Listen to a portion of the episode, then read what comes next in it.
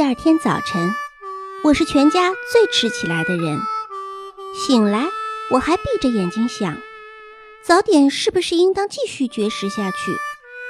昨天抽大烟闹朱砂手的事儿，给我的不安还没有解开。它使我想到几件事。我记得妈跟别人说过，爸爸在日本吃花酒，一家挨一家，吃一整条街，从天黑吃到天亮。妈就在家里守到天亮，等着一个醉了的丈夫回来。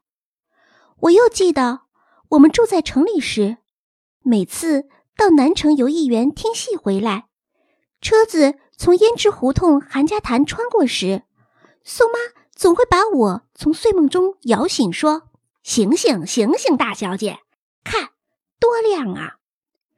我睁开眼，原来正经过辉煌光亮的胡同。各家门前挂着围了小电灯扎彩的镜框，上面写着什么“弟弟”“黛玉”“绿琴”等等字样。奶妈跟我说过，蓝姨娘没有到施伯伯家，也是住在这种地方的。他们是刮男人的钱、毁男人的家的坏东西。因为这样，所以一看到爸和蓝姨娘那样的事。觉得使妈受了委屈，使我们都受了委屈，把原来喜欢蓝姨娘的心打了大大的折扣。我又恨又怕。我起床了，要到前院去。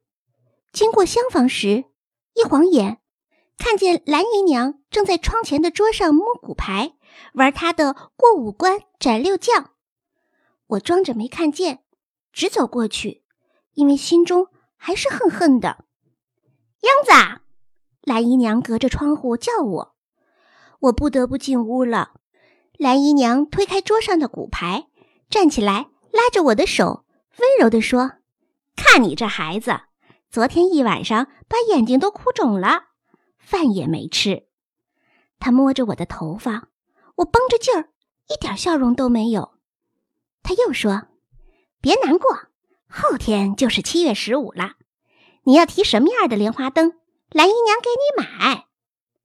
我摇摇头，他又自管自的说：“你不是说要特别花样的吗？我帮你做个西瓜灯，好吧？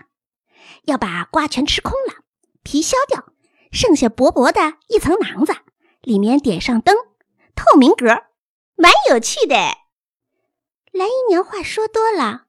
就不由得会带出他的家乡口音，轻轻软软，多么好听！我被他说的回心转意了，点点头。他见我答应了，也很高兴。突然又闲话问我：“昨天跟你爸哈塞乌斯，讲到半夜的那只四眼狗是什么人？”四眼狗，我不懂。蓝姨娘淘气的笑了。他用手掌从脸上下一抹，手指弯成两个圆圈，往眼睛上一比，喏，就是这个人呀！哦，那是我德仙叔。这时，不知是什么心情，突然使我站到德仙叔这一边了。我有意把德仙叔叫得亲热些，并且说他是很有学问的，所以要戴眼镜。他在北京大学念书。爸说他是顶顶顶新的新青年，很了不起。我挑着大拇指说着，很有把蓝姨娘卑贱的身份更压下去的意思。哦，原来是大学生啊！蓝姨娘倒也缓和了。那么就是你妈说过常住在你家躲风声的那个大学生喽？是。好，蓝姨娘点点头，笑着说。你爸爸心蛮好的，三六九等的人都留下。我从蓝姨娘的屋里出来，就不由得往前院德仙叔住的南房屋走去。我有权利去，因为南屋书桌的抽屉里放着全是我的功课、我的小布人儿、我的儿童世界。德仙叔正占用那里的书桌，我走进去就不客气地拉开书桌的抽屉，翻这翻那，毫无目的。他被我在他身旁闹得低下头来看。我说：“我的小剪刀呢？小刀呢？蓝姨娘要给我做西瓜灯呢。那个蓝姨娘是你们家什么人？我以前怎么没见过？我多么高兴，蓝姨娘引起了他的注意了。德仙叔，你说那个蓝姨娘好看不好看？我不知道，我没看清楚。他可看清楚你了。他说你的眼睛很神气，戴着眼镜很有学问。说这个话的时候，我想起了“四眼狗”这三个字，简直不敢正眼朝他的脸上看。只听他说：“哦，哦。”吃中午饭以后，德仙说的话更多了。他不那样旁若无人的，总是对爸一个人说话了，也不时转过头向蓝姨娘表示征求意见的样子。但是蓝姨娘只顾给我夹菜。根本不留神他。下午，我又溜到蓝姨娘的屋里，我找个机会对蓝姨娘说：“德仙叔夸你嘞，夸我，夸我什么呀？我早上到书房去找剪刀，他跟我说，你那个蓝姨娘很不错呀。哟，蓝姨娘抿着嘴笑了。他还说什么啦？他说，他说。”呃，他说你像他的一个女同学，我瞎说起来，那人家是大学堂，我怎么比得了？晚饭桌上，蓝姨娘就笑眯眯的了，也跟德仙叔搭搭话。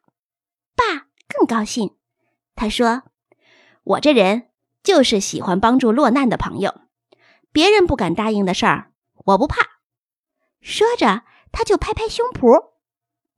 爸酒喝多了，眼睛都红了，笑眯眯的，斜眼儿也看着蓝姨娘。妈的脸色好难看，站起来去倒茶。我的心又冷又怕，好像我和妈妈要被丢到荒野里。我整日守着蓝姨娘，不让她有机会跟爸单独在一起。德仙叔这次住在我家，倒是少出去，整日待在屋里发呆发愣。要不就是在院子里晃来晃去。七月十五日的下午，蓝姨娘的西瓜灯完成了。一吃过晚饭，天还没有黑，我就催着蓝姨娘、宋妈还有二妹点上自己的灯，到街上去也逛别人的灯。临走的时候，我跑到德仙叔的屋里，我说：“我和蓝姨娘去逛莲花灯，您去不去？”我们在金华印书馆大楼下面等您。说完，我就跑了。行人道上挤满了提灯和逛灯的人。我的西瓜灯很新鲜，很引人注意。但是不久，我们就和宋妈、二妹他们走散了。我牵着蓝姨娘的手，一直往西去。到了金华印书馆的楼前，停下来。我假装去找失散的宋妈他们。其实是盼望德仙叔。我在附近东张西望了一阵，没看见，便失望的回到楼前来。谁知德仙叔已经来了，他正笑眯眯的跟蓝姨娘点头。蓝姨娘有点不好意思，也点头微笑着。德仙叔说：“Miss 黄，对于民间风俗很有兴趣吗？”蓝姨娘仿佛很吃惊，不自然的说。哪里，哄哄小孩，您您怎么知道我姓黄？我想蓝姨娘从来没有被人叫过 Miss 黄吧？我知道，人家没有结过婚的女学生才叫 Miss，蓝姨娘倒也配。我不禁撇了一下嘴，心里真不服气。虽然我一心想把蓝姨娘跟德仙叔拉在一起，我听林太太说起过。说，Miss 黄是一位很有志气的、敢向恶劣环境反抗的女性。德仙叔这么说，那就是了。我不信妈妈这样说过，妈妈根本不会说这样的话。这一晚上，我提着灯，蓝姨娘一手紧紧地按在我肩头，倒像是我在领个瞎子走夜路。我们一路慢慢走着，德仙叔和蓝姨娘中间隔着一个我。他们在低低谈着，蓝姨娘一笑，就用小手绢捂着嘴。第二天，我再到德仙叔屋里去，他跟我有的是话说了。他问我：“你蓝姨娘都看些什么书？你知道吗？”他正在看《二度梅》，你看过没有？德仙叔难得向我笑笑，摇摇头。他从书堆里翻出一本书，递给我说：“拿去给他看吧。”我接过来一看，书面上印着《易卜生戏剧集》《傀儡家庭》。第三天，我给他们传了一次纸条。第四天，我们三个人去看了一次电影。我看不懂，但蓝姨娘看了，当时就哭得稀稀拉拉的。德仙叔递给他手绢擦。那电影是李丽吉叔主演的《二姑女》。第五天。我们走得更远，到了三辈子花园。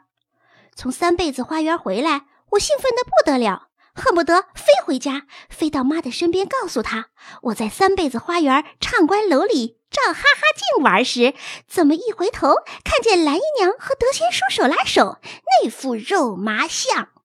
而且我还要把全部都告诉妈。但是回到家里，卧室的门关了，宋妈不许我进去。她跟我说：“你妈给你又生了小妹妹啦。”